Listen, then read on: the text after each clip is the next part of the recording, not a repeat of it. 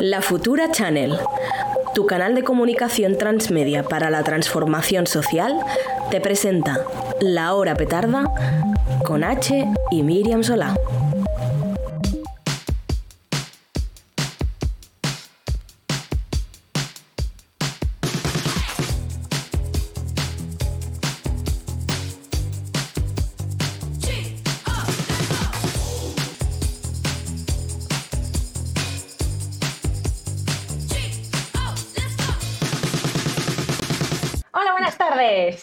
Hola, Miriam.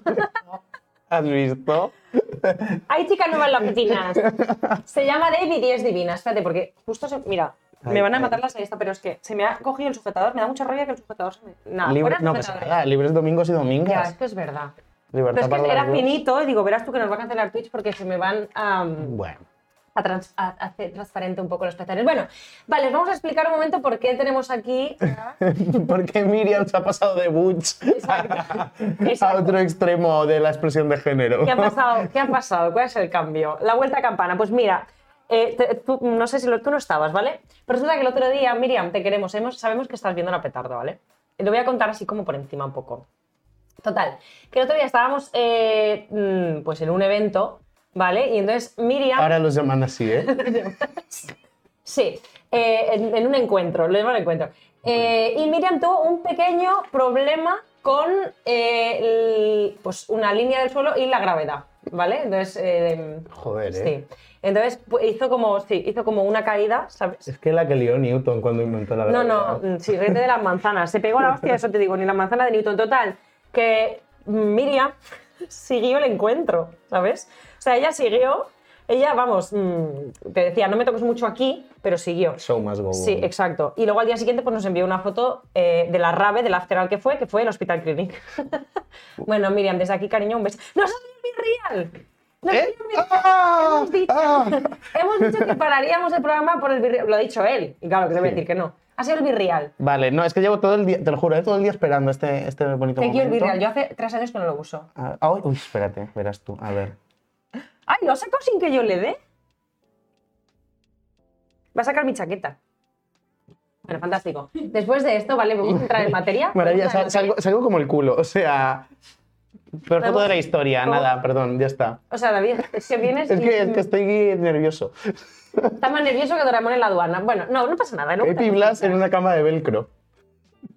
Esta me la voy a apuntar. ¡Ah! No te la esperabas, ¿eh? Esta no me la esperaba. Em, yo me sabía mm, eh, más nervioso que Marco el Día de la Madre. Bueno, También. también. A ver, eh, recordad que podéis utilizar el chat para seguir diciendo las cosas que podamos utilizar luego, ¿vale? Mm, entre estas frases. Em, Decidnos eh, más, más cosas que estén eh, nerviosas o tensas, por favor. exacto. Más tenso que un filete de un euro. No, con más nervios que, el que un filete de un euro. Bueno, vale, ya está bien. Eh, como podéis comprobar, el programa de hoy vamos a hacerle un poco a la improvisación. Sí, eh, ya hemos decretado la anarquía en la futura channel y hemos decidido. Mira, a Miriam le están Hemos dando. que ya no hay guiones. A Miriam le están dando ahora mismo Tres ataques al corazón. tres ataques al corazón y un E15 en el otro brazo. Pero hemos decidido que eh, no va a haber eh, secciones, o sea, No, vamos a respetar la entrevista porque la entrevistada está ya de camino, pero por lo demás, De camino a su cocina a, De camino- a encender el Skype. No, de pero escucha. ¿qué programa podía haber que no fuera la petarda de género fluido? Pues vamos a fluir, ¿no? vamos a fluir, vamos a fluir. Vale, oye, te voy a enseñar una cosa que es que eh, cuando te has ido he pedido, he pedido, he pedido que la preparen y que reacciones Ay, al momento. ay, Por ay. favor, producción, ¿me podéis poner la noticia de la semana? la gran- no la cartelera, ¿eh? sino ya la noticia en sí, vamos sin cartelera, ay. Pero porque, claro, en esta deriva identitaria, como David no salía en los carteles, me ha dicho, no pongas carteleras, que no salgo. Entonces, directamente, ¿me podéis poner el vídeo, porfa, de la noticia? Eh, del, del vídeo. Sí, ese, fue ese. un- una fiesta que estuvo fenomenal. Pues oye, el ambiente era tan bueno, pues oye, pues para adelante, ¿no? Cuando pasó eso, fiesta de Anita. Este Pero si te soy sincera, no me, o sea, hablé con ella, pero no me esperaba después la situación aquella. Reaste a Ayuso, ¿sabes quién es? En- yo supe hoy. Me Podría ser presento- perfectamente la hija de Bolsonaro, perfectamente. ¿En serio? Yo pensé, presidente de la comunidad, yo pensé que había ¿no? una comunidad en Facebook de Madrid. Ay. O sea, ¿qué te parece? Me sabe mal, me sabe mal porque además, o sea, a ver, eh, yo soy filólogo, mm, tengo conocimientos de eh, discurso, entonces, haciendo un poco de análisis de discurso de esto, extraemos una cosa, que es que eh, Anita se piensa que Ayuso usa Facebook, que es una cosa como de la tercera edad, ¿sabes? Entonces vio aquí una anciana que dijo, pues será la presidenta de mi club de fans y se puso Total. a, a- a, mm, ponerle el culo a una anciana, de lo cual también, por cierto, Anita un poco de... Bueno, es un proyecto intergeneracional. Anita es un proyecto Un pro- intergeneracional. proyecto intergeneracional. No, muy bien. O sea, me gusta, me gusta. Yo el otro día estaba pensando, joder, qué rabia eh, que una tía con, con tantos seguidores. eh, Uy, he empezado, he escuchado una voz de pronto. Que una tía con tantos seguidores eh, se, se con el mal, pero después eh, vi que no, que simplemente. eh, o sea, pobrecita. O sea, ahora me sale mal por Ayuso, fíjate. Claro, la otra dijo, bueno, pues, pues mira, me ponen un culo en la cara, pues ¿qué le voy a hacer? Pues sí, hija, sí, tú di que A ver, no, no, no. eh, si en algo le podíamos dar la razón a Ayuso, como única cosa en la que le podemos dar la razón, es en que si te ponen un culo en la cara, tú, para adelante. Exacto, exacto, totalmente. En fin, bueno, vamos a la noticia del día, total, ¿vale? Venga, Porque, a eh, ver, a ver, a ver. Tenemos aquí una No, cosa- ¿sabes lo que pasa? Que te voy a decir un, un titular y entonces te voy a poner como cuatro melones por aquí delante, ¿vale? Entonces podemos escoger No es temporada de de melones. calabazas. De calabazas que vienen de los mm, peponides, ¿vale? Em, te voy a poner Veamos. calabazas, mandarinas, me da igual, tú lo llamas, ¿vale? Y entonces a partir de aquí vamos eligiendo, ¿vale? Entonces resulta que esta semana ha pasado una cosa, ¿vale? Que es que Kit Connor, Kit Connor que tiene nombre como de que te persigue el cyborg, de Kit Connor, que es... Corre Sarah Connor. Bueno, pues Kit Connor es el actor de Heartstopper, esa serie que... ¿Tú has visto Heartstopper? He visto ¿Y qué Heartstopper. te parece? Va, venga, antes de nada. Veamos, eh, por partes. Como dijo Jack el Destripador. Está muy bien, eh, me, me gusta mucho que exista una serie como Heartstopper. Eh, Netflix es de las últimas cosas que has hecho bien en el último año. Eh, pero no es para mí. O sea, mi conclusión es que no es para mí. Eh, entiendo que hay gente que, que necesita series como esta y, como que, tenemos el derecho también a tener cosas ñoñas y poco trascendentes. Un amigo mío, hola Jaime, si me estás viendo, me la definió como una serie que se ve con una sola neurona. Eh, estoy bastante de acuerdo. Y es, es, guay que haya estas series, quiero decir que, que- que bien. Lo que pasa es que en mi eh, adolescencia ya me traumaticé con otras cosas. O sea, también es que creo que, que es como eh, que en España somos más de hacer las cosas más de las bravas, entonces nuestra eh, referente, o sea, nuestro hardstopper de la época era física o química, que era como mucho más a saco todo. Entonces, Claro, pero es que, pero a ver, pero Heartstopper es, tiene esta cosa de que tú la ves y te garrapiñan los ojos. claro. ¿Sabes Bueno, perdona, perdona, a mí se me agarrapiñaban los ojos. ¿Tuviste lo mal que acabó física o química? Es que yo no vi lo, química. Lo mal que acabó el maricón, pues el maricón le pegaron un tiro. Ahora, Pues por eso, esta serie, esta serie nos reconcilia con ese momento de cuando Yo otro echo de dice, menos, yo echo de creo que menos". soy bisexual y todo el mundo se queda como... Y hace, vale.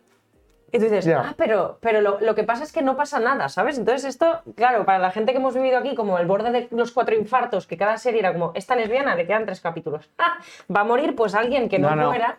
Desde pues, aquí estamos muy contentos de que no matéis más lesbianas. O sea, es un punto Que a somos una favor. población en riesgo.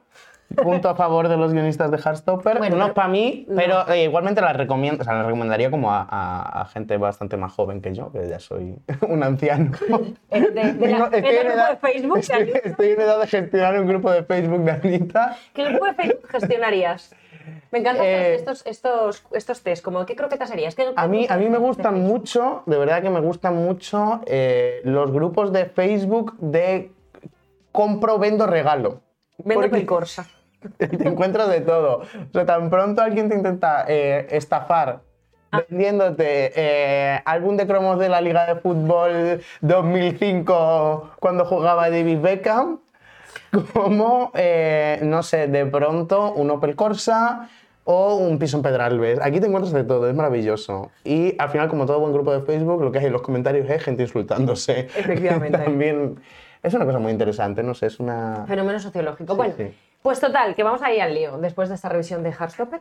Eh, resulta que Kit Connor, que es, insisto, el que hace el coprotagonista de Heartstopper, ¿vale? Que este es eh, el chico del que se El enamora. bisexual. Es, es decir, el, el otro es el prota, que es el que se enamora de este chico que es bisexual.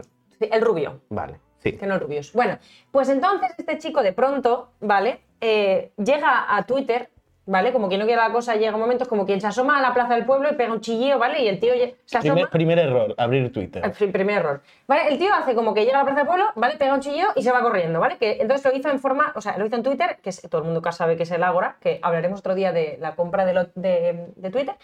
Eh, y el tipo dice, oye, no sé si tenemos el tweet aquí o lo que sea, pero básicamente el tipo llega y dice, vale, eh, vuelvo a Twitter solo para decir que soy bi, ¿vale? Em, tengo, eh, gracias por forzar algo así, un mensaje rollo, gracias por forzar a un chaval de 18 años a salir del armario de esta manera, os habéis perdido todo el punto del show, hasta luego, Lucas, ¿vale? Em, y entonces eh, deja Twitter. Básicamente, ¿por qué hace esto? Bueno, pues porque había recibido toda una presión mediática enorme eh, después de hacer la serie, ¿vale? De que se le acusaba de queerbaiting, que esto es... mm, apuntad, coged boli y apuntad. Queerbaiting. ¿Qué es el ¿Cuál es el queerbaiting? queerbaiting? Vale, mira, este señor, ¿vale? Eh, el, el Kid Connor este sale una foto suya cogiendo de la mano de una chica, ¿vale? Entonces, ¿qué pasa? Que la gente dice, vale, este hombre, si sale de la mano de una mujer, por lo tanto tiene que ser heterosexual, ¿vale? Y hay una cosa que se llama queerbaiting, que es básicamente hacer pretender que eres del colectivo LGTB para conseguir réditos o para progresar en tu carrera de actor o de actriz eh, a través de hacerle creer a la gente que eres LGTB. Pero en realidad lo estás engañando y no es LGTB, ¿vale? Pues hubo tal presión sobre, y de acusación de queerbaiting sobre Kid Connor que él llegó y dijo, vale, mm, soy bi, ya lo habéis conseguido, me habéis sacado ahí a palazos del armario, ¿vale? Eh, tengo 18 años, igual esto no era lo que había que hacer, chao pescado. ¿Qué te parece? Eh, que, que- que alguien me liste todos los eh, eh, beneficios y privilegios que tiene ser LGTB como para que mm, eh, el- o sea, como para que a este hombre le compense hacerse pasar por una persona LGTB como manera de crecer en su carrera. O sea, generalmente ha sido al contrario, en todo caso. si es encasillan, te encasillan en unos determinados personajes, eh, te dan menos papeles. eh, Además, No es que si esto fuera cierto, apaguémonos, ya no podemos dejar aquí las cosas, nos podemos sentar, nos podemos Ya ir, está. porque entonces ya, Ya lo hemos hecho todo. Pero ya está hecho, ya está ¿no? hecho. O sea, Vale. bueno, entonces, ¿qué, qué opinamos de esto? ¿Cómo Pues ves? yo aquí tengo unas cuantas. eh, Melón número uno. Tengo unas cuantas cosas La que decir, entonces mm, yo las voy soltando. Cuando me quieras parar, me paras y empezamos a de esto, porque vale. Arranca. o sea, sobre lo de Kid Connor, lo primero, forzar a un chaval de 18 años, por muy actor que sea, a salir del armario es una cosa violentísima. O sea, a otro nivel de violencia. Y el problema aquí es que esta violencia ha sido ejercida no por el matonismo homófobo eh, al que estamos acostumbrados, o, o LGTBI fóbico al que estamos acostumbrados, sino directamente desde la comunidad LGTBI. Em, además, con una cosa de fiscalización de la vida de la peña, que es como, mm, ¿en serio? No hace falta, o sea, quiero decir que, en los pueblos se fiscalizaba la vida eh, del mariquita del pueblo. No hace falta que dentro de la comunidad LGTBI seamos también los que fiscalizamos que el otro eh, eh, es o no es, o, qué opción sexual tiene. Pero más allá de eso, es que además queremos un colectivo LGTBI, que esto lo explicaba muy bien Roy Galán el otro día, que, que sea eh, absolutamente homogéneo, en el que todos seamos eh, la, el- misma clase de víctima, todos hayamos sufrido exactamente lo mismo, eh, y en el que además se arroje como una sombra de dudas sobre, sobre las vidas del resto, que es como... bueno, ¿y, y- qué si es una persona bi o, es un, marica feliz del que nunca le ha pasado eh, ninguna experiencia violenta? Esto me de hecho, la primera experiencia violenta que seguramente ha tenido este- esta persona es su, su outing, salida del armario. Que, le, eh, que le ha hecho colectivo propiamente. que le ha hecho el propio colectivo. es ¿Tú te flipante. acuerdas de.? Bueno, no sé si te acuerdas o conoces, hay un juego que se llama em, Papers, Please. ¿Sabes cuál sí, es? me encanta. Me encanta porque yo siempre pienso que la gente no conoce este Me juego. encanta. A ver, como, eh, a tope con, con el funcionariado soviético. Es- efectivamente, efectivamente, me encanta. Bueno, Un beso, un beso aquí a todo el funcionariado soviético que nos esté viendo. de la URSS. Bueno, em, pues Papers, Please básicamente es un juego, era un videojuego rollo, no sé, casi 8 bits, eso, que la- el, el- objetivo del juego era, tú eras eh, un, un controlador de aduanas, ¿vale? Entonces venía gente a enseñarte pasaportes y sus papeles para entrar al país y tú tenías que decir si lo dejabas entrar o no. Pues me recuerda un poco, porque es como, ah, vale, pero que tú eres una persona que no tienes pluma Vale, que estás, haciendo, rep- que estás representando en teoría a un actor, eh, o sea, a una persona, un personaje bisexual y no tienes pluma y te has cogido una chica con una chica de la mano por la calle, no pasas, ¿sabes? Como no. Y le no. devuelves, le devuelves a, a- a la frontera, ala, eh, vuélvete, vuélvete al colectivo cisetero del que venías. Claro, y aquí tenemos un temita porque es como, Peña, eh, la bisexualidad existe como Teruel. Hmm. Voy, voy, voy a eso. Venga, vámonos. La bisexualidad existe venga, como. Teruel. Me ha gustado como titular. Eh, claro, en ningún momento esta peña se ha, pre- se ha, mm, eh, ha valorado la idea de que eh, Kit Connor fuese una persona bisexual. ¿Por qué? Porque un bisexual, en este marco mental, es eh, una persona que es menos del colectivo que el resto. Es como que no, o sea, vale, sí, a veces eh, está con chicos, pero después vuelve y dice "Eh, casa y ya está, ¿no? Eh, entonces, que lo además, para hacerse el chulo. hay una idea de, de- de- de pureza que es como muy absurda, muy esencialista, eh, pero es que además, o sea, quiero decir, mm, alegrémonos porque Kit Connor sea, eh, salga del armario como bisexual, porque eh, solo el, Han puesto, ah, están haciendo un encuentro con reggaetón. están oye, haciendo un porque, mm, que- pero que se vengan, ¿no? Espera, que la- el, este, te- el melón de la bisexualidad, venga. Bueno, no, no, no, esto. Solo un 8% de los eh, hombres bisexuales aseguran estar totalmente fuera del armario. Eh, esto es un, un datazo. Y de hecho, Del, del 9% de los tíos bisexuales, que en teoría hay, que esto es otro datazo, pero bueno, esto es para no, no, no. Y que, y que además, eh, si lo comparas con la cantidad de mujeres bisexuales Mm, eh, que hay, o sea, yo siempre recuerdo la, la misma historia. Yo hace un- unos años fui a un instituto a dar una charla sobre eh, diversidad sexual y de género.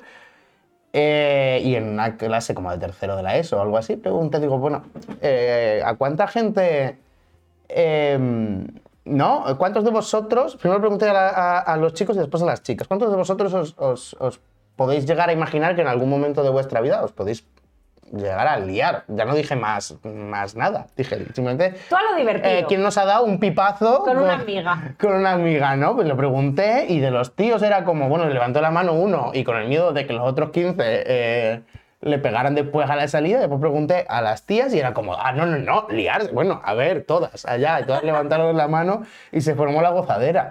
Eh, entonces, que, que- que hay una diferencia muy bestia. El Insti me lo confirmó.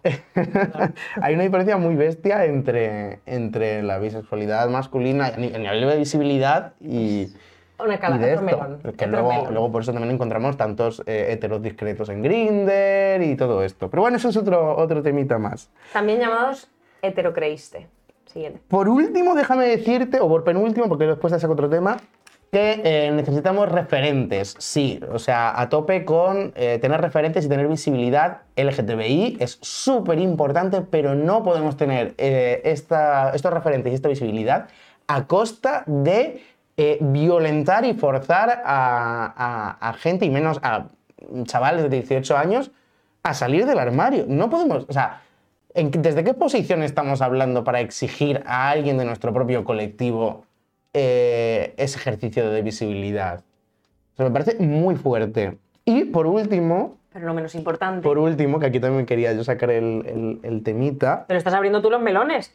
Yo te los iba a poner aquí, pero los estás abriendo tú. Ábrelo. Siguiente Bueno, bueno, no, no, no, si Sí, me sí, lo quieres, no, no. Si, si quieres abrir tu- tus melones, me No, abres no, me encanta. Luego los, los repasamos, ¿vale? Porque has abierto muchos y me interesa. Vale. Los, los listamos. No, e- esta cosa de. ¿Y qué coño pasaría si fuese hetero? O sea, eh, Kit Connor podría haber sido perfectamente un tío hetero interpretando. Has dicho que a- Connor, pensaba que has dicho que coño. Digo, mírame, perdón. a- o sea, Kit Connor podría ser perfectamente un hetero interpretando a, a un bisexual. eh, pues igual que, yo qué sé, o sea, quiero decir, eh, el actor, lo que te decía antes, el actor que interpreta a Hitler en el hundimiento, me consta que no es nazi, y menos mal, no sé, o sea, a tope con, o sea, en eso consiste ser actor, ¿sabes? Entonces, eh, sobre todo, además, perspectiva de futuro, lo ideal sería que las personas LGTB podamos interpretar a personas no LGTB también, no que nos tengan que reservar los papeles de personas LGTB a nosotros. Pero bueno, no sé, cuéntame, ¿qué, qué te parece? Sí. ¿Cuál, cuál de todos estos melones te llama para...? Pues mira, me llaman muchos, me llaman los melones y las, y las derivadas. Mira, eh, esto, esto efectivamente, de que creo que a veces se nos va la olla y apuntamos, o sea, tenemos una, una escopetita de feria, es hora de, cambiarla, ¿vale? Y apuntar bien, o sea, apuntar un poco enfocando. Quiero decir, em, bueno, yo creo que el caso de Kit Connor en concreto eh, clama bifobia donde lo mires, ¿vale? Porque el chico efectivamente eh, representa un- a un personaje bisexual, pero es que, aunque el chaval ha salido al armario como bisexual, o sea, quiero decir que ya incluso es exactamente lo mismo, o sea, hay una fiscalización de esta vida sexual del chaval, como tú decías, absolutamente bestial hasta el punto de que partimos de la sospecha de hipervigilancia. Es que, es decir, es, es, como te qui- quieres sacar lo mejor que tenemos, ¿no? Te quieres apropiar de todas las magníficas cosas que tenemos siendo LGTB y que de ahí es. Entonces, mi pregunta y mi primer melón es, ¿qué hacemos con, con- con nuestra lucha LGTB? O sea, ¿cómo la orientamos? Porque si es que si estamos diciendo esto, igual hay que plantearse otras cosas mucho más transformadoras que no hablar de representación todo el tiempo, ¿no? Porque si, en- o sea, si en teoría hay gente que se puede aprovechar de la representación LGTB, pues yo qué sé, chicos, igual es que tan mal no estamos. Eh, igual entonces, en vez de poner la- el enfoque ahí, lo que podríamos hacer es pues empezar a hablar de lo que tú decías, de que quizá eh, a la gente LGTB podríamos, podrían, se nos podría dar personajes ¿no? que no fueran LGTB. Esto me recuerda mucho, creo que fue a Neil Patrick Harris. Eh, Neil Patrick Harris, que es el que hace, si no me equivoco, de- el que hacía en- yo no me sale el nombre del personaje, el que salía en Cómo conoce a vuestra madre. que Eh, hacía de hetero- Barney Stinson, Barney sí. Stinson, que salía de hetero rancio mm, tal. Sí. Bueno, pues yo recuerdo a este señor que se le criticaba mucho porque decía que su personaje no era creíble. Es como, perdón, este señor es actor. O sea, su trabajo es encarnar y performar de una persona que no es él propiamente y lo hacía maravillosamente. Quiero decir, que ya se nos ha atacado mucho por ahí de no, no, no, es que la gente LGTB no sois creíbles, ¿no? O sea, una persona que es gay no puede hacerlo y todo, por cierto, todo, nada de orientación sexual, todo expresión de género, ¿no? Porque lo que te da miedo no es que sea gay, es que tenga pluma. Pero bueno, insisto, la gente... Otro tema, ¿eh? Otro tema, claro. La gente que es un actor es, insisto, su trabajo es hacer, ¿vale? Y encarnar personajes que no son ellos mismos. Por lo tanto, por favor, reenfoquemos, creo yo. Eh, creo que el problema no está mm, bien bien en, en que Kit Connor haga, o sea, que de- hagamos que la gente LGTB haga personajes LGTB, porque es que entonces, o sea, yo entiendo la lógica de la representación, yo entiendo que haya una necesidad de decir, no, es que necesitamos papeles para gente LGTB, necesitamos que haya gente trans que haga papeles, pero que hagan papeles. Pero si nos encajonamos a nosotros mismos de la gente trans tiene que hacer de la gente trans, la gente gay de la gente gay, la gente lesbiana, etc, etc, es que entonces nos quedamos en un cajón muy pequeño. O sea, ¿por qué? O sea, es decir, ¿por qué una persona trans tiene que hacer necesariamente de un personaje trans? Yo entiendo la reivindicación, simplemente creo que nos estamos encajonando mucho si hacemos lo que hacemos con Kit Connor. Eh, y por supuesto, esta hipervigilancia, stop, ¿vale? O sea, es lo que decías tú. ¿Vale? Creo que, que es- esto forma parte de mm, mi gran frase favorita. Forma parte de la deriva esencialista en la que nos encontramos. Porque además. eh, Es que ojalá. Subyace, subyace una idea, y aquí abro otro melón, subyace una idea estanca de la sexualidad, ¿vale? Casi hablando de rollo, la homosexualidad o la es, es innato. Entonces es como chato, muy de- Mm. O sea, no sé, ¿sabes? Es que me parece todo como tan. eh, bloque de hielo, ¿sabes? Como un bloque de Lego, tú lo sacas aquí, lo tienes que dejar y no, ya no lo puedes mover. Bueno, Es que igual eh, en otro momento de su vida este pavo se definirá como, como gay o como hetero o como... Y está, está bien, está objetivamente bien que, que- que esto pase porque es que en la vida tiene estas cosas y la gente, eh, los deseos fluctúan y, y es súper normal. te puedo contar una cosa, mini salsa. Bueno, Uy, uy, uy, al hilo de esto, ¿eh? es que he leído una conversación en Twitter, ¿vale? De pe- dos perfiles de Twitter. O sea, la conversación de per se giraba en torno a alguien que decía, oye, si, no, me- no me acuerdo bien bien así, el contenido era algo como, si tienes novio y tu novio transiciona, ¿vale? Si tú, si yo soy una chica y tengo novio y mi novio transiciona a mujer, mm, yo tengo que estar con él igual, ¿no? Porque aunque haya transicionado, aunque yo sea Sigue hetero, siendo tengo que la estar- misma persona. sí. Exacto, es la misma persona, por lo tanto, aunque yo sea hetero y eh, eh, ya transiciona a mujer, tengo que estar con. Bueno, pues aquí se ha juntado otra vez el Ágora, ¿no? En, el- en la plaza pública se ha juntado gente a opinar de todo. De, de- Es de que cualquier- Twi- Twitter es un lugar atroz. No, no, pues era de muchas. Era como. Era, de verdad, eh, era como ir a un, a un- a un mercadillo. Había de todo, de todo. Eh, pues había, opiniones de toda índole. Pero es que ha, ha habido como un beef entre dos, entre dos perfiles. Uno que decía, a ver, eh, sí, yo soy un tío trans y soy gay, ¿vale? Y entonces como soy gay, a mí no me podría gustar un- una, una mu- mujer, porque es que yo soy gay. Aunque, de- aunque sea la persona con la que estabas previamente antes de transicionar. No, no podría. No podría, entonces eh, no puede, porque yo. Y el otro decía, no, no, entonces en todo caso lo que tú seas es bi. Y decía, no, no, yo soy gay. Ah, pero entonces tú no sabes lo que es ser gay. Y yo decía, no, igual no sabes tú lo que es ser bi. No, yo sé que es lo que es ser bi, no seas bífobo, no seas homófobo. O sea, Además, o sea, ¿qué es? that escalated quickly. O sea, ha sido una cosa de. A ver quién era más bífobo o más homófobo. Bueno, una cosa de. Pero por favor, Mm. pero por favor, o sea, ¿podemos Porque- pensar desde otro marco, cariño? Porque ser gay es una cosa concreta que siempre es la misma, que es súper estanca. Ser bi es una cosa que es concreta, es normal y universal y que todo el mundo tiene la misma experiencia. Sí, exacto. todo. Era como. No, pero además, ya no me ha sorprendido tanto esto porque yo creo que al final no se significa con la Y que sexualidad. nos vamos a ir peleándonos por el carnet de. No, es que este es el tema. O sea, uno se Sí, puede sí. significar con la sexualidad. Yo qué sé, por ejemplo, yo soy bisexual. Lo que pasa es que yo siempre me significo Jamás como bollera. hubiese dicho. Nunca. Pues sí. Eh, sé que no lo parezco. Me podéis, mm, me podéis fiscalizar la sexualidad. No, pero es verdad que yo siempre Mm. me significo mucho como bollera todo el rato. Pues bollera para arriba, bollera para abajo. Bueno, ok.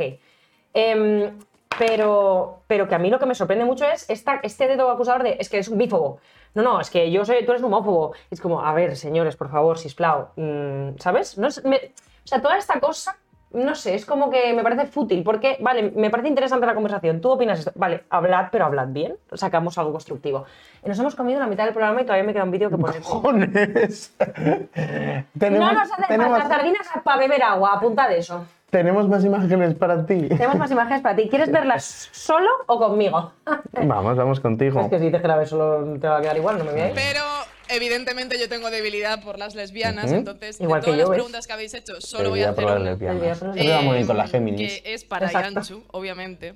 Ascendente Y porque creo que además esta pregunta necesita ser contestada Un eh, por una cuestión Iranchu. de justicia social y feminista. Iranchu, le ¿Cómo puede ser lesbiana en un mundo en el que el hombre que se autodetermina como mujer puede ser mujer? Ya hemos topado. Iranchu. Con la autodeterminación hemos topado. Bueno, primero, eh, no me gusta esta pregunta, porque hay una cosa que dice Brigitte Basayo que me parece que estoy muy de acuerdo, que es que la ignorancia es una posición política.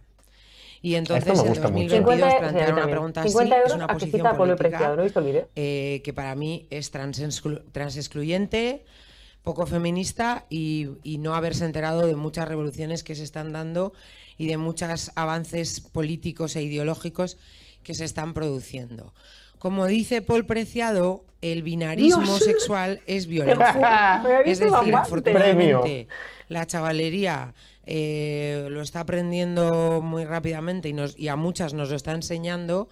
Todo esto de que solo hay hombres y mujeres y que, como decía el niño repelente de poli de guardería, película de Schwarzenegger que no os recomiendo, los ¿Qué? niños tienen pene y las niñas tienen vagina, pues esto lo hemos superado ya.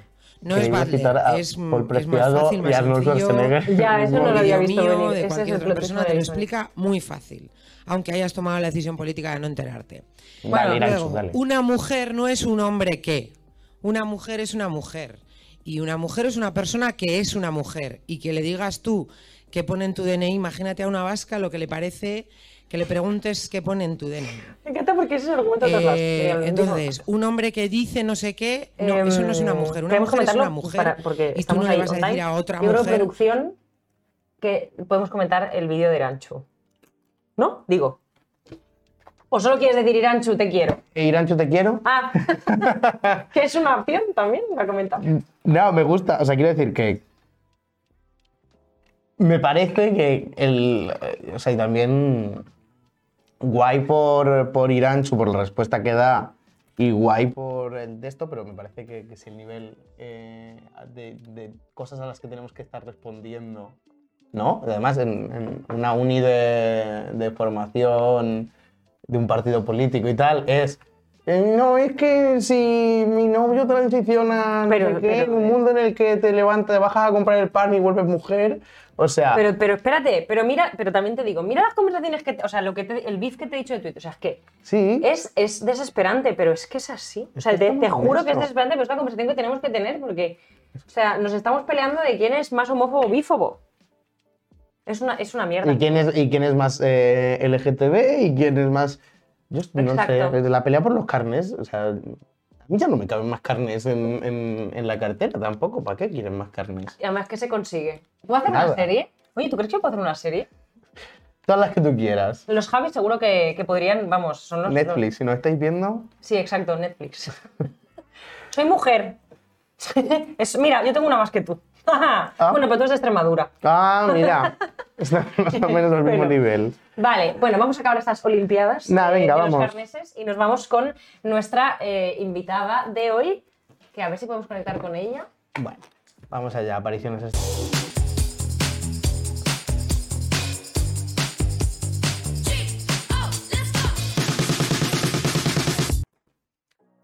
Cuéntame, eh, H. No, cuéntame, ¿no? Que nos cuente. Hola, ¿nos escuchas? ¿Ana? Hola, sí. No sé si Ay, me veis así bien o me pongo los cascos. Ah, pues mejor. Te iba a decir, oye, súper, pero no, ponte los cascos. Vale, mejor. Vale, ¿Qué fantástico. tal estáis? Ay, muy bien. Oye, Muy hemos tenido bien. una conversación un tanto intensa. No sé si la has Sí, Os he visto. estado viendo en Twitch, os he estado viendo un poquito. Somos Desde intensas, ¿eh? Uf, sí, sí, no, pero me ha gustado, me ha gustado. Perfecto. Ah, bien, bien. Perfecto, bueno, sí, porque Mira que. hemos derivado un poco, ¿eh? O sea, nos Sí, un poco por los cerros de yo de pronto he mirado el, el reloj y llevamos 25 minutos hablando de lo mismo. Pues Digo, ¿qué, qué miedo de- me doy? Es- es- efectivamente es. Es que esto No, pero di que sí, es un tema, es un tema muy interesante, hay que hablar de ello. Sí, al menos hablar. Mm, otra cosa es que lleguemos a alguna conclusión, que la respuesta es no, pero hablar sí. Oye, Ana, voy a, voy a, mm, a in- leerte primero, introducirte tu bio, de dónde vienes y tal, para que la gente tenga un poco más de contexto, si te parece. Em, Vale. Y tú me complementas con lo que creas que me he dejado fuera, mm, ¿vale? Mucha gente nos dice su horóscopo, tú si quieres, no, no. Em, pero bueno, para la gente que nos estáis viendo, eh, hoy nos acompaña Ana Bueriberi, coordinadora de prensa y comunicación de Afrocolectiva, periodista, creativa, activista antirracista, afrofeminista y amante de todas las artes. Esto me pareció maravilloso, Muchas amante de todas las artes. Eso es Sí. ser ambiciosa, Ana. O sea, Todas, todas. ¿eh? Totalmente. Exacto. Muy bien. Y, Hay que para, y, para, y para contextualizar, Afrocolectiva es un medio de comunicación y de construcción afrofeminista, antirracista y panafricanista, centrado en la lucha contra todos los sistemas de dominación. Es muy Pinta ambicioso bien. de nuevo. Pinta bien. Exactamente. Con todo, si no, ¿para qué? Bueno, Ana, esta- cuen- cuéntanos cosas, ¿cómo estás? Pues mira, muy bien. Hoy el día está un poquito raro aquí en Madrid. Vosotros estáis en Barcelona, ¿verdad? Mm, Sí. No Sí, sé qué tiempo hace allí, pero bueno, aquí ha hecho un día fatal. Y con el trabajo a tope porque el activismo nunca se detiene y tenemos que seguir con nuestras vidas. Pero bueno, muy bien y muy contenta de estar aquí, la verdad. Ay, muchas gracias por venir, de verdad. Vamos a ver, vamos a ver si le alegramos un poquito Sí. el día Ana, ¿no? Sí, tenemos, tenemos como una batería de preguntas interminable, pero tú, o sea, se puede acordar, tú ve contestando, si no, pues haremos parte 2. pero Genial. mira, por ejemplo, yo lo primero que te quería preguntar, y también para la gente que nos está viendo, es cómo surge el proyecto de Afrocolectiva y qué es ser afrofeminista. Claro, a ver, eh, Afrocolectiva, eh, de alguna manera, bueno, no sé desde hace cuánto nos seguís la pista, pero Siglo surgimos XVIII, como... pues, siglo XVIII. ¿Te imaginas? Me encantaría. No, eh, desde, desde abril, creo que empezamos en abril, y bueno, Afrocolectiva surge de alguna manera eh, de la necesidad de tener un espacio en el que poder dar voz a todas estas realidades, como las que también estáis hablando, de las personas negras, sobre todo de géneros marginalizados, que están sometidas a mm, sistemas de dominación que nos oprimen, ¿no? de los que hablamos todo el rato en redes sociales, dando ahí la turra. Islamofobia, racismo, machismo, LGTBIQ-fobia, capacitismo, ¿no? Un montón de todas estas intersecciones. Y también pues para eh, poder hacer de alguna manera pedagogía antirracista, ¿no? Con esa perspectiva antirracista y de conciencia de género para sumar eh, como más adeptos, ¿no? A, a- a la lucha, que los necesitamos. Y que me habéis preguntado, ser afrofeminista. ¿Qué es ser afrofeminista? Eso es, ser afrofeminista eh, se podría decir, eh, para explicar de alguna manera sencilla, sin ponerme aquí académica, porque tampoco es mi rollo, es eh, como la postura más, más coherente, digamos, ¿no? Cuando pones sobre la mesa, cuando tienes en, en la cabeza la perspectiva antirracista y la perspectiva de género que se estaba comentando, o perspectiva feminista que se suele eh, decir, ¿no? que solemos escuchar más, aunque de alguna manera es un concepto que se utiliza mucho y no representa, por eso es otra de las razones por las que surgimos, no representa todos los feminismos, que nosotros hablamos de feminismos, nosotros hablamos femi- feminismos en plural, y eh, tampoco representa las necesidades concretas de, pues, de- de todas las mujeres y personas de género marginalizados, eh, afrodescendientes ¿no? o racializados que, que- que vivimos ¿no? en, en España y en todo el mundo. Qué bien. eh, o sea, me parece un proyecto súper interesante y además, como investigando un poquito para, para esta entrevista, yo he leído un dato que a mí me ha dejado eh, muerta, que es que sois... eh, Afrocolectiva está compuesto por más de 100 personas negras y o racializadas de géneros marginalizados ubicadas por todo el mundo. O sea, más de 100 personas. Es que me parece... Around the world. me parece muy fuerte. Eh, una cuestión como más eh, logística. ¿Cómo se organiza un equipo tan grande? Eh, ¿cómo, o sea, un poco cómo funcionáis y cómo decidís qué temas tratar, con qué perspectivas, porque imagino que también eh, esas, Las 100 per- prioridades. esas 100 personas vienen cada una con, ¿no? con su bagaje, con sus ideas. Sí, Entonces, no sé, cuéntanos un poco cómo os organizáis. Clase de asambleas. Pues mira, a ver, a día de hoy tengo que corregir eso en la web. Uy, que se me cae el, casco. Tengo que corregirlo en la web, eh, pero a día de hoy el equipo es un poquito más reducido, ¿no? Somos como alrededor de 30 personas, porque claro, empezamos en abril y venimos de, mm, la mayoría veníamos de otro espacio que, por así decirlo, pues bueno, del que nos independizamos, ¿no? Para poder darle importancia a todo esto que he contado antes que, que realmente nos preocupa. Entonces, bueno, ahora somos como 30 personas y, por eso ahora con esta especie de, vamos a llamarlo rebranding, eh, nos estamos redefiniendo y ejerciendo el activismo, pues como decimos en la web, con los cuidados en el centro y sobre todo aprendiendo juntos en el camino, ¿no? teniendo en cuenta a todas las personas que nos integran. Y a la hora de organizarnos, pues suele ser un poco lío, porque la mayoría, o sea, esto no es solo en España, estamos en, la mayoría es Latinoamérica, Caribe y, y España, porque diría Europa, pero creo que solo tenemos a una persona por, no sé si es, es Suecia. Entonces, eh, en ese caso, eh, imagínate para cuadrarnos a la hora de, de cuadrar las horas, ¿no? Es como, venga, quedamos a las, el domingo a las 4 en Argentina, pero a las 8 en España y en Colombia son las 6, pero bueno, un lío. Entonces, eh, bueno, al final nos hemos ido reduciendo. También es cierto que pues, el activismo es algo que no es remunerado, ¿no? Entonces, al final, toda- todos tenemos eh, nuestro trabajo aparte y lo compaginamos con esto. Entonces, bueno, eh, intentamos seguir el proceso que seguiría cualquier medio de comunicación decente, pero no nos da la vida para, para hacerlo. Espero que el día de mañana, pues, eh, oye, podamos vivir de esto y sea nuestro principal trabajo y dedicación y entonces tengamos todo el tiempo. Pero bueno, somos un proyecto muy grande, muy ambicioso, como habéis dicho, y creo que también muy necesario. Por eso intentamos buscar eh, mantener esa rigurosidad a la hora de organizarnos ¿no? y de crear contenido y de compartirlo. eh, para que bueno, esas personas que nos siguen y aprecian lo que hacemos y, cómo nos, nos dedicamos, ¿no? Pues eh, recompensárselo, ¿no? Con un ratito de cada día o con un momentito en cada semana para poder organizarnos y seguir ayudando al mundo pues, a deconstruirse y toda esta magia que parece tan fácil en, en teoría, pero luego tiene, tiene tela, ¿no? Y también, sobre todo, también para informar de cosas, como, como habréis visto en nuestra página, que, que no se ven en los medios generalistas, ¿no? O sea, noticias que a lo mejor pasan desapercibidas o no tienen la misma importancia y pues oye, por suerte hemos conseguido una buena comunidad en la que podemos compartir eh, cosas que no se ven, ¿no? Sí, total. Oye, y hablando de, de esta parte de creación de contenido que comentabas, ahora mismo, bueno, tenéis Instagram, tenéis TikTok y ahora mismo estamos como, bueno, no sé, creo que, creo que todas sabemos que las redes a veces no son ese espacio amable que nos gustaría que fueran, ¿no? Entonces, eh, ¿cómo es para vosotros hacer contenido feminista, antirracista? O sea, todos los trolls, o sea, ¿qué hacemos con todo eso? ¿Cómo es vuestra experiencia? Y, y si tenéis trolls o toda esta parte más machista, más racista, ¿qué, qué hacéis? ¿Cómo lo gestionáis? También para ayudarnos a nosotras, que no, estamos o sea- también intentando ¿No?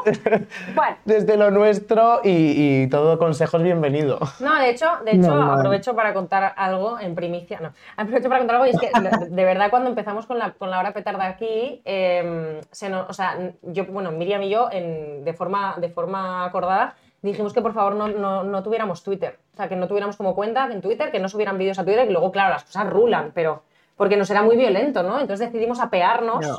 de Twitter y de esa opción. Bueno, no sé vosotros cómo lo gestionáis. Pues mira, en nuestro caso estamos en Twitter porque no queda otra, pero realmente no le dedicamos, lo utilizamos simplemente como altavoz para compartir, pues sobre todo textos o cosas más, pues el contenido que vemos que funciona mejor ahí. O para entrar en conversaciones, pero es que tampoco nos sale rentable entrar en conversaciones porque es, como decís, súper hostil, súper agresivo. Twitter es, o sea, eh, yo no sé, la gente está muy enfadada ahí. Yo no entiendo por qué, pero la gente está muy enfadada. Entonces, mm, nuestro, nuestro, nuestro modo de operar en Twitter es más bien eh, compartir y dar likes y retuitear alguna cosa, pero no solemos responder, no solemos eh, ¿no? hablar, dar opinión. Bueno, damos opiniones polémicas, pero luego no hacemos caso a quien no, no las comparte, ¿sabes? Entonces al final nos quitamos de ahí, de eso. Y respecto a los trolls en redes sociales, eh, yo personalmente con la que más em, cercanía tengo es con Instagram, porque TikTok, pues bueno, se me ha quedado un poquito atrás y no, o sea, yo salen demasiadas cosas y yo no, no las entiendo, no las puedo seguir, entonces mira, ahí me he quedado.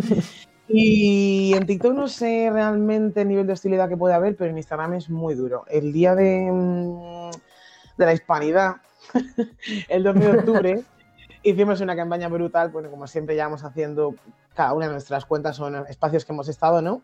Todo el colectivo antirracista, el día del 12 de octubre, pues nada que celebrar, cuando el genocidio, bla, bla, bla, ¿no? Toda la turra.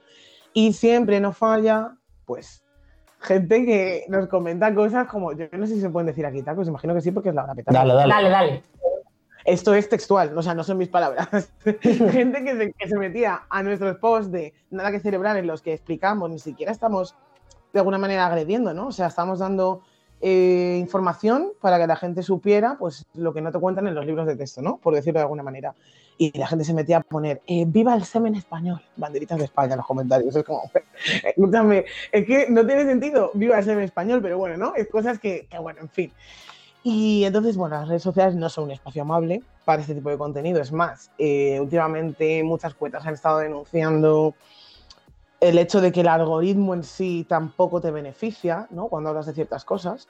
Pero bueno, pero nuestro modus operandi es ignorar o directamente eliminar todo lo que afecta a nuestra salud mental o roce los niveles, un nivel demasiado agresivo de, por ejemplo, en esto fue en el anterior espacio que estábamos. En la campaña de Navidad hablamos sobre Blackface, obviamente, y todo lo que montan en, bueno, en muchos sitios de, de Europa, por desgracia, pero en Alcoy y en Valencia, pues siempre denunciamos que en breve nos tocará hacerlo. El, blackface masivo, el blackface masivo que hacen allí de, eh, con los, con los eh, ¿cómo se llama? Los pajes, ¿no? Y todo, el- todo el- la performance que hacen ahí.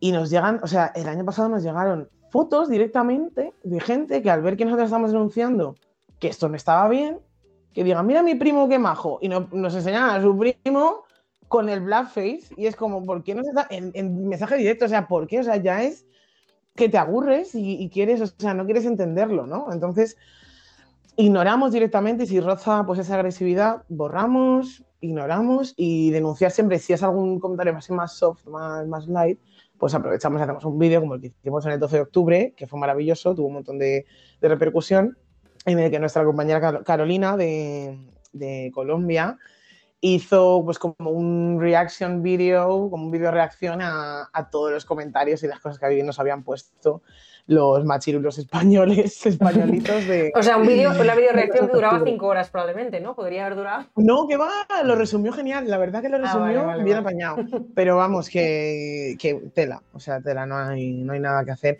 De esta manera, pues bueno, con este vídeo al menos quizá la gente que lo vea, pues oye, aunque piense lo mismo, diga, "Mm, quizá tienen razón, nos lea un poquito, se replantea. Hay otros que directamente, pues nada, llaman a todos sus colegas para que comenten pesadas, no paréis de llorar, no es que no paréis de quejaros, pero es que mm, si estamos causando que tú vengas y te enfades y nos comentes, pues mira, algo estamos haciendo, por lo menos, molestar. Sí. Es, es- o sea, es muy fuerte. O sea, esta mentalidad de la gente de. O sea, ves una publicación en, en redes sociales que no te gusta porque eh, estás ideológicamente en contra porque eres un racista militante, vale, ok. eh, eh, fatal, pero, pero si eres un racista militante, entiendo que no te guste ver un post de, de aforo colectiva. Pero el tomarte la molestia de estar en tu día sagrado de la hispanidad y no sé qué narices. Y, decir, y, entrar a un post de, Instagram a decir viva el semen español o, eh, ir- o decir, voy a hacerle fotos a este que se ha hecho blackface para enviárselo a ver si le jode, es como, ya es un nivel de, de tener pocas cosas que hacer con tu vida que, que da, a Pues mí yo, a fíjate, mí me da un poquito de. Pues fíjate que yo tengo la teoría de que lo que tú llamas racista militante es porque no es militante. Porque la gente que militamos, o sea, la gente que hace militancia y que pone como el cuerpo, ¿no? Y que se pone enfrente de las cosas, yo creo que tenemos otro tono. O sea, otro tono en el sentido de que, Total. hostia, precisamente porque sabemos lo que cuesta ser pedagógico, lo que cuesta, ¿no? Y de- eh, defender ciertas eh, ideas, lo que cuesta hacer comunidad, ¿no? Tener grupos de referencia con gente igual, y lo que cuesta trabajar las cosas. Ostras, es que Claro. podemos disen- Bueno, es que es que la gente no disiente, o sea, quiero decir, pero creo que es una serie de Grace Blues precisamente porque están detrás de una maldita pantalla. ¿eh? Me ha tortado aquí un Sí, taco. sí, sí, Totalmente. sí. O sea, Y porque les da igual, se sienten, tienen esa superioridad, ¿no? Esa supremacía al final de decir, pues mira, entro yo aquí y te digo lo que yo pienso porque quiero. Yo no voy a un post de un ultraderechista a decir nada, es que ni me meto, ¿sabes? Pero Claro. ellos sí que sienten la superioridad de decir, oye, mira, pues vengo aquí a decirte que estás mal y que este señor blanco historiador ha dicho esto otro, ¿sabes? Exacto. La, a ver qué dice la Wikipedia, a ver qué dice Internet que valide mis creencias desde el sofá. Es que es verdad, o sea, es gente, lo siento mucho, pero es que yo creo que es gente que está en el sofá diciendo, a ver qué hay en Internet que valide mi creencia. Total. El día que tú estás en una asamblea y tienes que hablar con la persona que tienes al lado, que no opinéis igual y tienes que llegar a consensos, obviamente, consensos con ultraderechistas, complicado, pero a ver si me entendéis, quiero decir que No. hay que llegar a consensos, hay que hablar, hay que debatir, hay que poner, hay que construir, es que se ve diferente, o sea, bueno, totalmente es cierto, mm, punto de vista. Eh, ahora, ahora mm, otra, mm, otra cosa que, que va a venir, nosotros creemos aquí a España que está viniendo, es así, que viene de a lo lejos y ya lo estamos viendo, que es, bueno, temas de actualidad, ¿vale? Sobre, me gustaría preguntarte por la cuestión del velo, ¿vale? Nosotros pensamos que estará viniendo en breves y sobre todo también relacionado un poco eh, con las protestas en Irán, que nosotros, la- la- nuestra última invitada a la petarda del último programa fue Lucrecia Masón, que estuvimos hablando, con ella estuvimos hablando de la iniciativa de algunas artistas europeas, de estas de cortarse el flequillito, ¿sabes? De, por las mujeres de Irán, pum, y te cortas el flequillito, además, mira, no pierdes el viaje, ¿vale? Y entonces, bueno, quería preguntarte un poco eh, por esta cosa de, ¿no? Actrices o, o francesas, me acuerdo, de cortándose el mechoncito, pero luego en Francia tienen un tema, ¿sabes? O sea, como esta cosa súper contradictoria, evidente, y además esta ejecución de la, de la solidaridad regulera que nos sale, ¿no? Desde esta perspectiva No. súper eurocéntrica. Entonces, esto queríamos saber también qué opinabas tú. Claro, a ver, em, yo, bueno, no yo personalmente, sino como, como colectiva, Sí. ¿no? Porque al final, eh, esto cuando ocurren cosas de este, de este calado, pues ponemos las cosas sobre la mesa y decimos, mira, vamos a hablar de esto, tal, que pensamos, cómo hacemos este post y lo meditamos todo, ¿no? Pero de alguna manera, desde que empezaron a ocurrir toda esta, esta oleada, es- esta oleada de noticias de, de Irán, ¿no? Como si fuera algo em, hemos empezado a sacar contenido, ¿no? Y quien quiera, quien quiera puede conocer nuestra visión, pues eso, en cualquiera de esos canales, sobre todo Instagram, que creo que es el que tenemos más, eh, somos más inmediatas con eso. Eh, en Instagram, donde la principal portavoz, por así decirlo, de estos temas es Saima Bujarsa, que es afroactivista y licenciada en estudios árabes e islámicos, también lleva pañuelo. Eh, en una entrevista reciente, que justo le preguntaron por esto también, que de alguna manera, y, y siendo sincera, desde Afrocolectiva es un tema al que tenemos un poquito de reticencia, porque vemos que en los medios de comunicación se trata con un morbo eh, extra que no es necesario, ¿no? Pues ella, ella hizo alusión a un caso muy interesante que ocurrió aquí mismo en Europa, o sea, no hace falta irse a- hasta Irán, ¿no? Eh, y esto fue en, en Nadia Hassade, fue asesinada eh, a mediados de octubre, creo que la noticia salió por el 17-20 de octubre, en Francia, por llevar hijab. Ni mal puesto ni bien puesto por llevar hijab. Y ningún medio de nacional, ni bueno, ningún medio español, yo lo he leído solo en medios franceses, se ha hecho eco de ello, ¿no? Eh, quizás estaban demasiado ocupados, pues yo que sé, buscando la paja en el ojo ajeno, ¿no? O cubriendo su islamofobia con mira lo que está pasando allí y aquí no pasa nada. Cuando aquí, mm, al lado, ¿no? En Francia, bueno, y aquí en España, las mujeres musulmanas, la realidad que viven es deplora- deplorable. Ya lo habla mucho Saima en sus entrevistas, que si la buscáis, pues, es maravillosa. Eh, no denuncian, no se pronuncian, no se solidarizan, no se cortan un mechoncillo, no hacen nada. Entonces, claro, o sea, es, es como la doble, la doble moral ahí, ¿no? Es como hablar, nos gusta mucho hablar siempre de, cuando tú aquí dices, no, es que eh, España es homófoba, y te dicen, no, es que en Hungría tienen unas leyes Claro. para Hungría. Pero aquí, ¿qué está pasando, sabes? Porque es que están matando a las personas solo por ser del colectivo. Entonces, ¿qué pasa? Siempre, o sea, es como muy típico de los medios, siempre buscar como, no, hablar de las cosas que pasan a cientos de kilómetros para no... No es que es una falacia, me pone muy Sí, sí, sí, es como, ¿y qué más, qué más da? O sea, joder, me, me jode lo de, lo de Hungría, igual que me jode lo de España, y me jode eh, lo de Irán, igual que me jode lo de Móstoles, ¿sabes? O sea, Exacto. Exactamente. en fin. Eh, te queríamos sacar otro tema porque además es un señor al que le tengo muchas ganas eh, y a H cuando le he dicho que le quería hacer esta pregunta se, se ha emocionado de todo.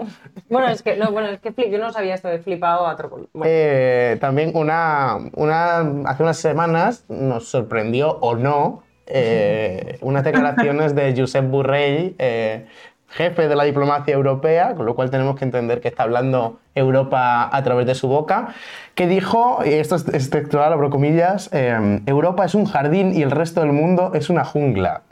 O sea, ¿qué le decimos a este señor? O sea, eh, ¿qué le dirías a Josep Borrell? ¿Lo habéis comprobado esto? Es fake news. Sí, sí, no, no, no, no, es- he visto vídeos. Es, que es, es, es La impunidad. Bueno, vale, ok. Es horrible, es Ah. horrible. Yo cuando lo vi, bueno, cuando lo vi yo en los medios, porque yo pues todas las mañanas cuando trabajo, cuando te trabajo, me pongo pues algún, algún programilla de estos de por la mañana, algún magazine de por la mañana y veo las noticias ahí. Y cuando lo vi que lo sacaban de alguna manera las declaraciones como si no fuera nada, en plan, mira, yo, Burrell ha hablado, ah, vale, genial.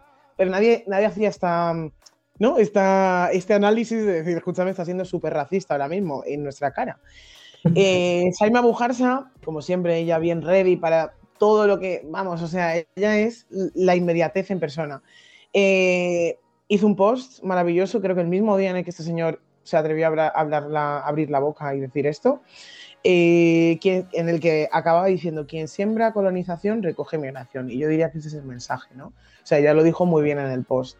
Eh, en el mundo moderno, este sistema capitalista, colonial, eurocéntrico, eh, se creó este bonito jardín, ¿no? Que es Europa, lleno de desigualdades sociales. ¿A base de qué? De genocidios, de esclavitud, de epistemicidios, de todo lo que al final hablamos y, y denunciamos desde Afrocolectiva.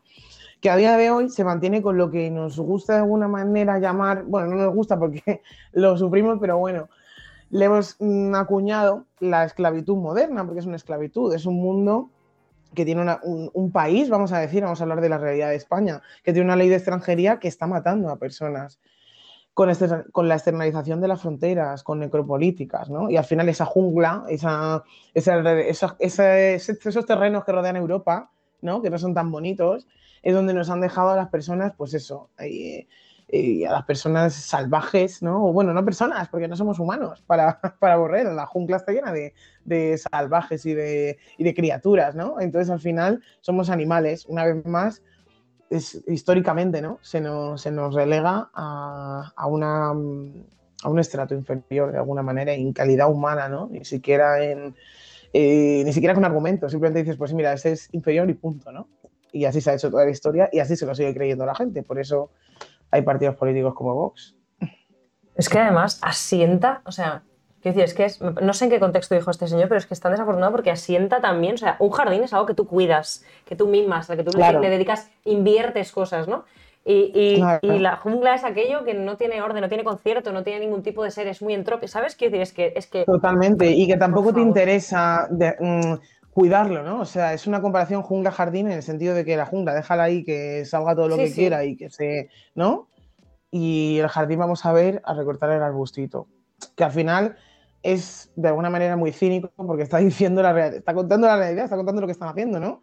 Pero nadie le, le, le pide explicaciones por ello, ¿no? Ni le, ni le reprime por ello. En fin. Yo y creo- luego yo nos que- traemos las plantas, nosotros nos traemos las plantas de la jungla, las ponemos en el jardín y luego decimos es. que hemos creado estas plantas en la jungla, que mira cómo se cuidan y se te decimos cómo se cuidan, cómo crecen, ¿no? Bueno, en fin. Total.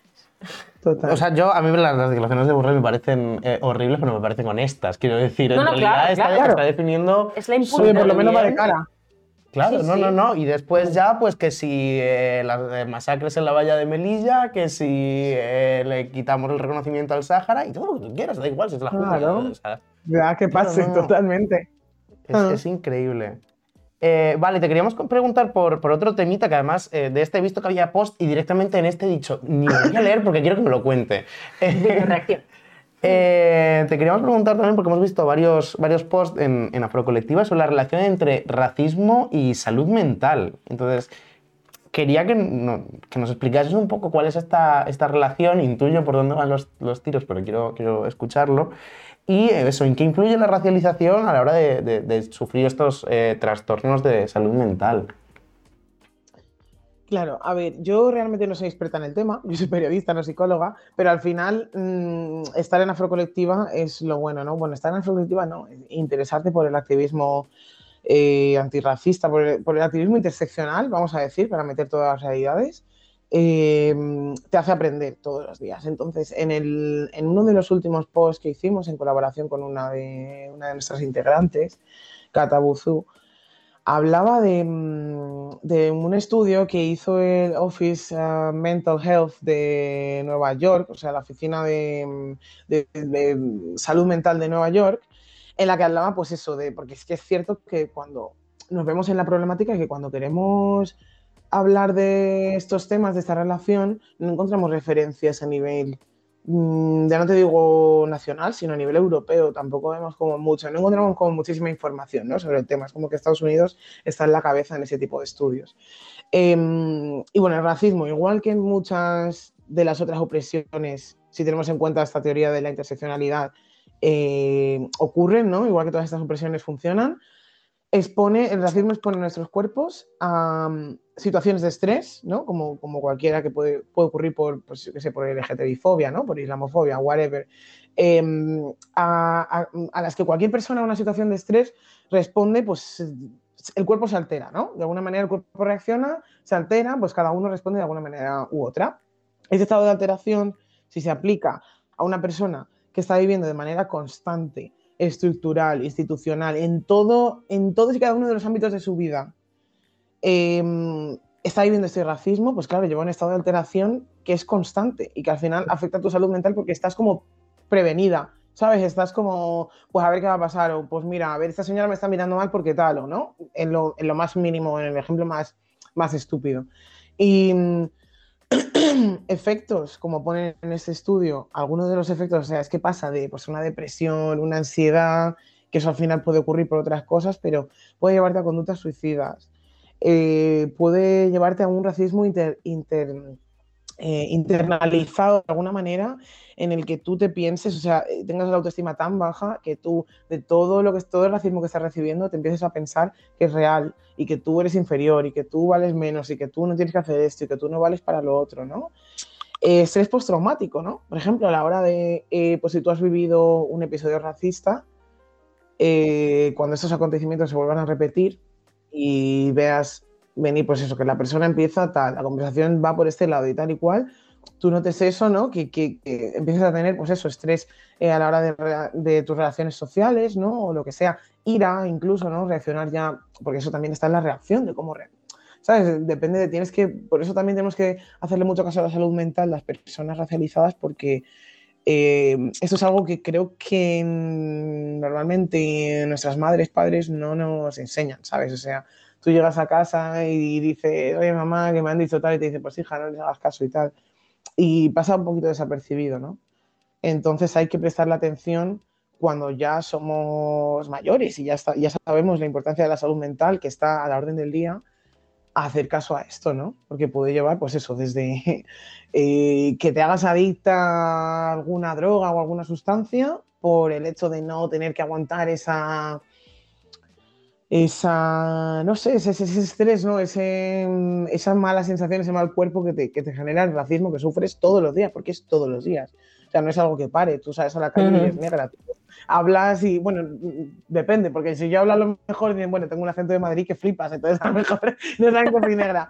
Pero si me buscas, ¿sabes? O te digo que me llamo Ana Bueriberi, pues ya dices, pues mira, ¿sabes? O sea, todos esa- esos estímulos que al final nos hacen, que son normales, son diarios, pero a nosotros se nos complica de alguna manera, ¿no? Por el hecho de, de- de- de ser como somos. A mí en, una, en un taller al principio, cuando empecé en el activismo, allá, Allende, Allende los mares, em, que en verdad no fue hace tanto, eh, una mm, Dabel Cruz, se llama en Instagram, una compañera activista, eh, dijo, es que mucha gente tal habla de banderas y tal, pero es que yo no puedo seguir una bandera porque mi piel es mi bandera, porque cuando salgo a la calle lo primero que ven es esto. Entonces al final es por lo, es por lo, que, me, por lo que me rijo, ¿no? Y ahí es cuando yo también decidí tomar un poquito más en serio, pues eso, todas las cosas al final es una reflexión. Yo que soy de Madrid de toda la vida, yo pensaba hace cinco años que no había, no había vivido racismo. Y ahora me doy cuenta de que es totalmente mentira. Pasa que es muy sutil, ¿no? Y hay niveles. También hablan en este estudio Mm. de puede analizar a nivel micro y a nivel macro. Entonces, bueno, os lo recomiendo mirar. Sí, por supuesto. Oye, se nos ha ido el tiempo. Ay, que las me enrollo yo preguntas. también. No, no, pero se nos ha ido el tiempo, pero, pero claro, Súper interesante. Claro, o sea, es que yo me podría tirar media hora más, pero creo que hay gente que quiere irse a su casa. Eh, oye, Ana, muchas gracias. Yo os, os voy a recomendar que sigáis a Afrocolectiva en las redes. Eh, Ana, también tú tienes Instagram, que lo he visto, o sea, también la podéis buscar. Sí, Ana Nada, Bueri, oye, ahí estoy. Ana, muchísimas gracias por el tiempo que nos has dado. Eh, y a mí es que, claro, yo es que me quedo así, me podría quedar escuchando, pues, bueno, miles de horas, pero muchas gracias. Te, te porque- volveremos a escribir para Exacto, otra. Eso te iba a decir. O sea, probablemente haya par de dos. Y nada, muchísimas gracias y mucha suerte en el activismo. Muchas gracias. Muchas gracias, Ana. Que vaya bien. chicas. Hasta luego, Chao. chao, chao. Y bueno, nosotros nos quedamos y pasamos a recomendaciones culturales, que te traigo una que vas a... Uy, uy, uy.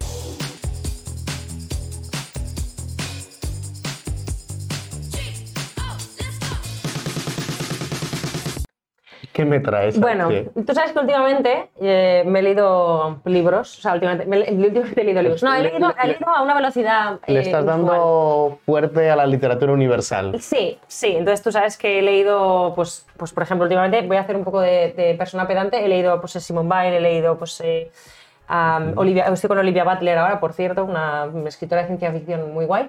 Bueno, he La leído prima, varios la prima así. de Judith. Pues no es la prima de Judith, pero podría, bueno, por lo que escribe, hijo mío, podría ser, porque que no sé qué es más ciencia ficción. No, no. Eh, y bueno, he leído, por ejemplo, a La sociedad homosexual, muchas cosas, pero hay un libro que me ha marcado mucho que te lo he traído porque te lo quiero dejar, ¿vale? Y quiero recomendarlo muy fuerte, que es este, ¿vale? Teo, casa de una amiga, ¿vale? Esto es una serie de un niño pelirrojo que tiene muchos libros de Amiga, que amiga, pasan. amiga o amiga. Esta es la versión niño, ¿vale? Esteo va a casa de una amiga. Luego está la versión adolescente, lo voy a dejar aquí un poquito para que. Luego está la versión adolescente que Esteo va a casa de una amiga, ¿vale? Y aquí las aventuras son un poco diferentes y es un poco más explícito.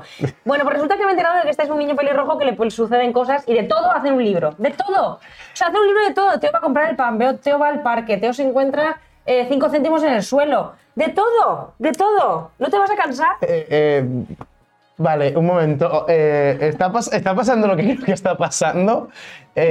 Miriam, Miriam Sola, si nos estás viendo, date cuenta de qué es lo que pasa cuando no vienes. Aquí O sea, hemos pasado, hemos pasado la sección de recomendaciones culturales. De, de- de aquí a hablar de, de recomendar eh, cosas de Preciado, de mm, Virginie Perdóname no sé un qué, momento. a recomendar. Teo, eh, perdona un moment, no, basta. en, en Teo. En, te- Anteo, és que és, en és, Teo. està en català, però com que tenim gent de fora, tampoc, escolta'm. No, pero escucha, es que esto da una lección muy importante. Y es que los hombres y las mujeres pueden ser amigos, porque Teo va a casa de una amiga. ¿Sabes la gente Ay, qué que dice, es que hombres y las mujeres no pueden ser amigos, porque al final uno siempre acaba enamorándose del otro? No, no, Teo va a casa de la amiga. Qué bien. haremos oye, me lo vas a dejar, ¿no? Me lo vas a dejar. Eh. Probablemente- os haré una review. Si Sí, me, si me review. seguís en redes, si me seguís en redes, pues en algún momento os haré una. Pero además, oye, No, no, pero que es una maravilla. O sea, a ver, un No, momento, madre pero- mía. Pero de verdad, o sea, es que al menos está bien Se con ilustraciones. teta, ¿eh? Simon rajaba de Marx, pero no hace ilustraciones. Escucha, te lo puedes leer del orden de en cinco minutos. Ya nos traes una review y al resto os vemos dentro de dos semanas. Un beso.